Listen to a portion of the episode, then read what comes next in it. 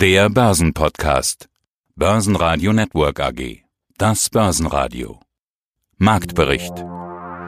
Im Studio Sebastian Leben und Peter Heinrich. Außerdem hören Sie Vermögensverwalter Johannes Hirsch zur Frage, was wir von Warren Buffett lernen können. Voradvisor Stefan Waldhauser vom Digital Leaders Fund zur beispiellosen Tech Rally. Kapitalmarktanalyst Stefan Scheurer zur Lage im Handelskonflikt zwischen China und den USA. Julia Resch von der Wiener Börse zur Frage, warum der ATX den anderen Indizes hinterherhängt. Und Arno Wilhelms, Spielleiter des Börsenspiels Trader 2020, das in dieser Woche gestartet wurde. Alle Interviews in ausführlicher Version hören Sie auf börsenradio.de oder in der Börsenradio-App. Die Amerikaner sind wieder zurück, aber das hat uns gar nicht so gut getan. Ohne US-Impulse ging es am Montag über die 13.100. Mit den Amerikanern, die deutlich im Minus aus dem Feiertag zurückkamen, verlor der DAX sogar die 13.000 Punkte Marke wieder. Schlusskurs 12.968 Punkte und minus 1%. Allerdings waren im Tagesverlauf schon deutlich niedrigere Kurse zu sehen. Auch der ATX in Wien verlor 1,5% auf 2218 Punkte. Weiter nach unten ging es außerdem bei vielen Tech-Werten, unter anderem bei Apple und vor allem Tesla geht die Korrektur weiter. Hallo, mein Name ist Stefan Waldhauser und ich bin der Mitbegründer und Berater von The Digital Leaders Fund. Alle sprechen über einen Buchstabe und das ist das V. Bei euch kann man ja eigentlich sagen, V ist gar kein Ausdruck. Stefan, die Kurse, die ihr in eurem Digital Leaders Fund da hinlegt, seit dem Crash sind mehr als 50% plus. Das ist wirklich mehr als ein V. Es geht richtig aufwärts. Kein Wunder. Ihr setzt auf die Digital Leaders, haben wir ja schon ganz häufig drüber gesprochen. Und das sind eben häufig Tech-Werte. Und gerade die Tech-Werte laufen wie verrückt eigentlich alle, manche sogar noch mehr als verrückt. Da müsste man eigentlich eine neue Kategorie für einführen. Tesla, Apple, Amazon. Ich habe jetzt den Begriff Hype vorhin verwenden wollen. Du verwendest den auch, wie ich weiß. Was sagst du als ausgewiesener Tech-Experte und Tech-Investor zu dem, was da in den vergangenen Monaten passiert ist? Ja, es ist schon äh, ziemlich beeindruckend und gleichzeitig beängstigend, muss ich sagen. Vielleicht vorher noch zur Klarstellung, der Digital Leaders Fund ist kein Tech-Fonds. Ja? Also wenn wir jetzt hier über einen High-By-Tech-Aktien reden, den ich tatsächlich selbst identifiziert habe, dann haben wir natürlich mit Digital Leaders Fonds davon profitiert. Aber wir haben schon seit geraumer Zeit umgeschichtet und diese unserer Meinung nach zu teuren Aktien deutlich reduziert. Und wir haben jede Menge Aktien im Depot äh, wie Disney, wie Walmart, wie Adidas, die nicht gemeinhin als Tech-Aktien bezeichnet werden. Aber zurück zu den Tech-Aktien. Ja, was wir da gesehen haben in den letzten Wochen und Monaten seit dem Corona-Crash, das äh, war schon beängstigend. Und wir fragen uns auch ständig, wie weit geht das noch? Und wir wissen es natürlich nicht. Ja? Wir betreiben auch keine kurzfristigen Spekulationen. Wir beschäftigen uns mit den inneren Werten der Unternehmen. Oftmals liegen die im Moment unter den Werten, die an der Börse aufgerufen werden. Und dann sind wir da natürlich extrem vorsichtig. Aber eins haben wir ja gesehen, Ende der vergangenen Woche hat sich plötzlich die Stimmung gedreht. Erst nur bei Tesla und Apple, dann beim Nasdaq, dann irgendwie alles, was Tech betrifft oder ganz viel, was Tech betrifft, ist irgendwie in so eine Art Korrektur oder Konsolidierung gekommen. Ist das denn oder könnte das eine echte Korrektur sein nach einer Überhitzung? Oder ist das vielleicht tatsächlich nur ein Ausatmen? Weil ein Ausatmen würde ja eigentlich zeigen, dass der Markt nur gesund ist.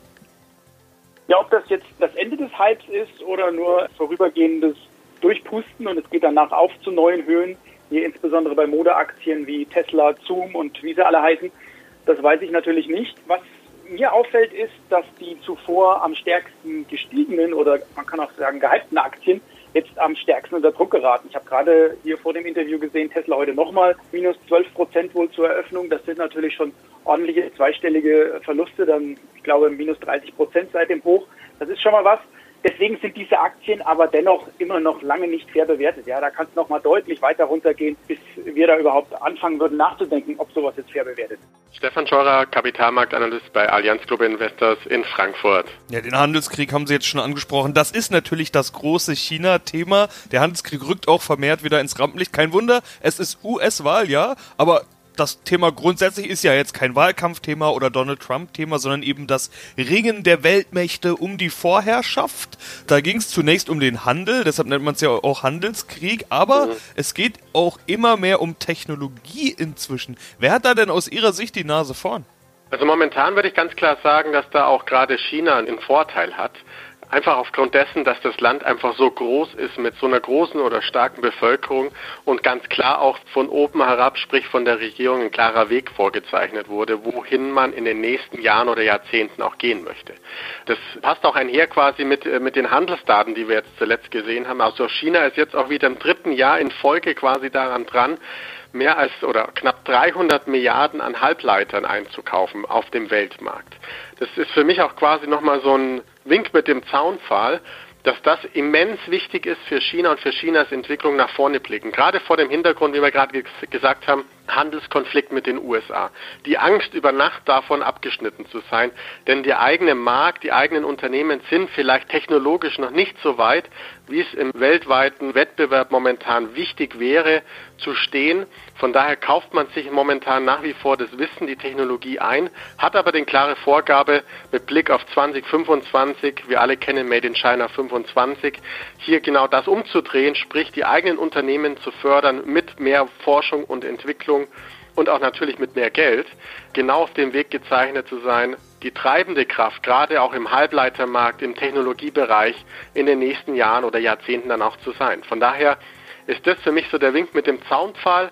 Auf der anderen Seite kann man aber auch sagen, zuletzt hat das auch Erfolg gezeigt, sprich die größten 500 Unternehmen weltweit ist mittlerweile China auch hier die Nummer eins geworden.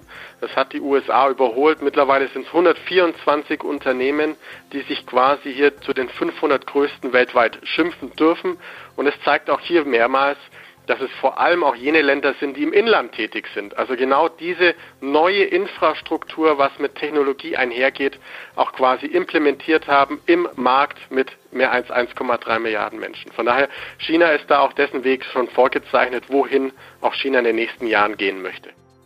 Im DAX waren es wieder eher zyklische Werte aus der Automobilbranche oder der Industrie, die zulegen konnten. DAX-Gewinner des Tages waren Heidelberg Zement mit plus 2,1%, die Deutsche Post mit plus 1,8% und BASF mit plus 1,5%. DAX-Verlierer waren die Deutsche Bank und SAP mit jeweils minus 2,5%, Schlusslicht Linde mit 2,6%. Eines der Themen des Tages war die Aktie von Hype-Unternehmen Nikola. General Motors beteiligt sich mit 11% am Unternehmen. Die Aktie springt deutlich an, zwischenzeitlich fast plus 35%. Johannes Hirsch, Geschäftsführer im Hause Antea. Herr Hirsch, wenn ich jetzt eine Jahreszahl einer Person nenne, Geburtsdatum, was fällt Ihnen dazu ein? Ich glaube, es ist leicht, Sie kennen ihn. 30.08.1930, von wem spreche ich? Ja, ja, das spricht im Moment sehr viel für diese Investorenlegende, muss man ja schon fast sagen. Warren Buffett mit seinen 90 Jahren überhaupt toll, dieses Alter erreicht zu haben, aber dann auch noch in dem Zustand immer noch voll da. Ähm, das ist schon eine Orientierung, die für viele einen guten Leuchtturm bilden kann.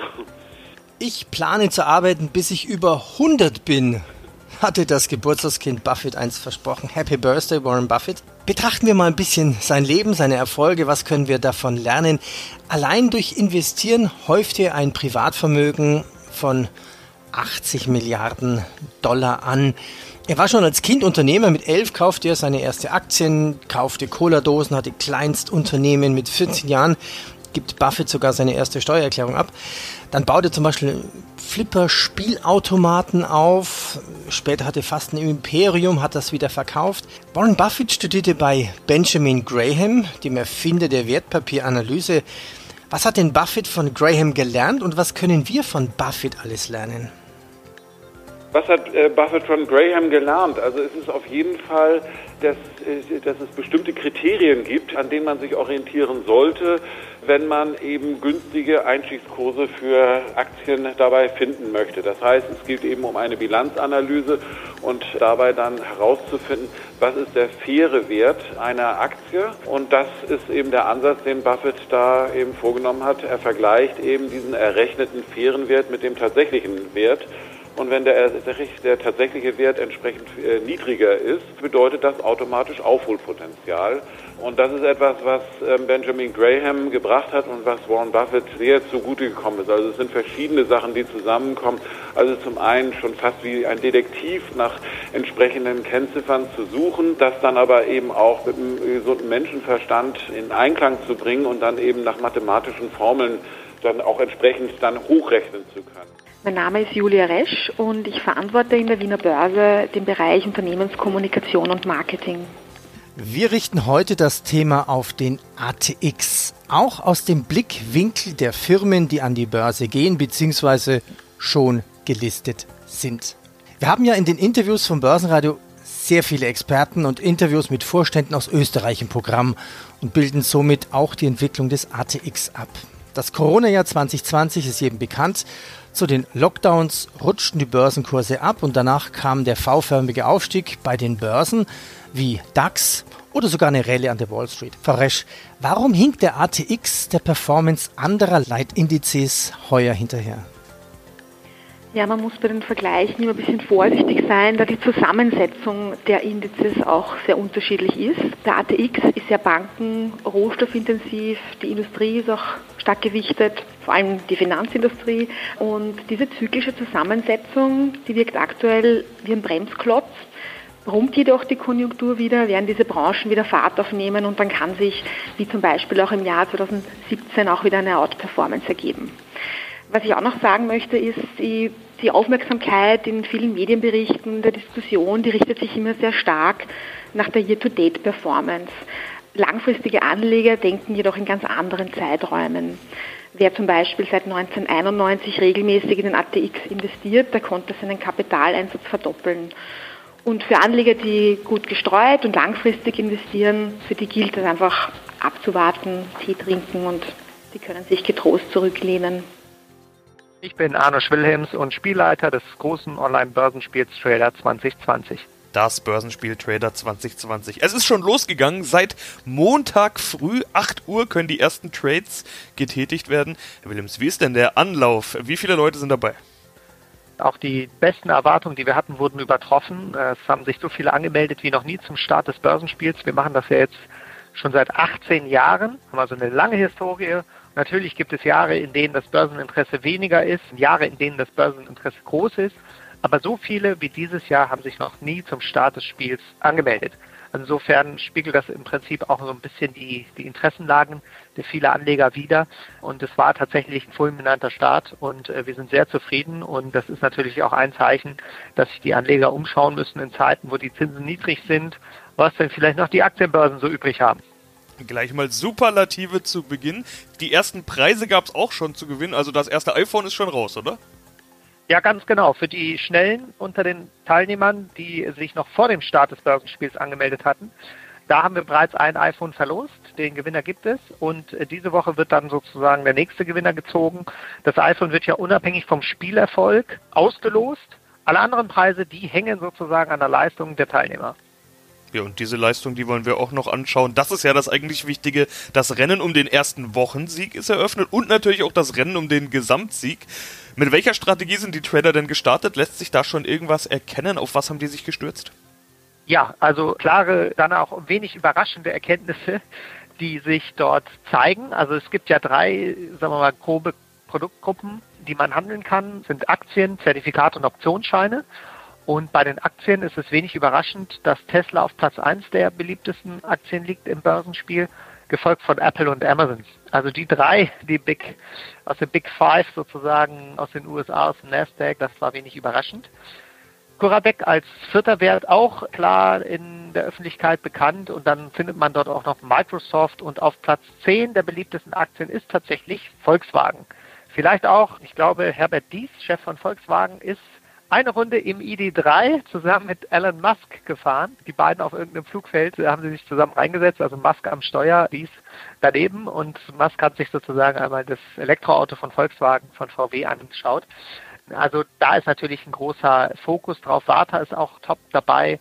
Das sind natürlich Aktien, die dann im Prinzip auch von diesem Elektroboom vielleicht sogar dann profitieren können. Also diese Trends, Technologie, Elektroautos, Impfstoff, das war auch irgendwie zu erwarten, dass das im Börsenspiel sich zeigt und dass das sonstige sozusagen die Old Economy oder die alte Industrie da nicht vertreten ist.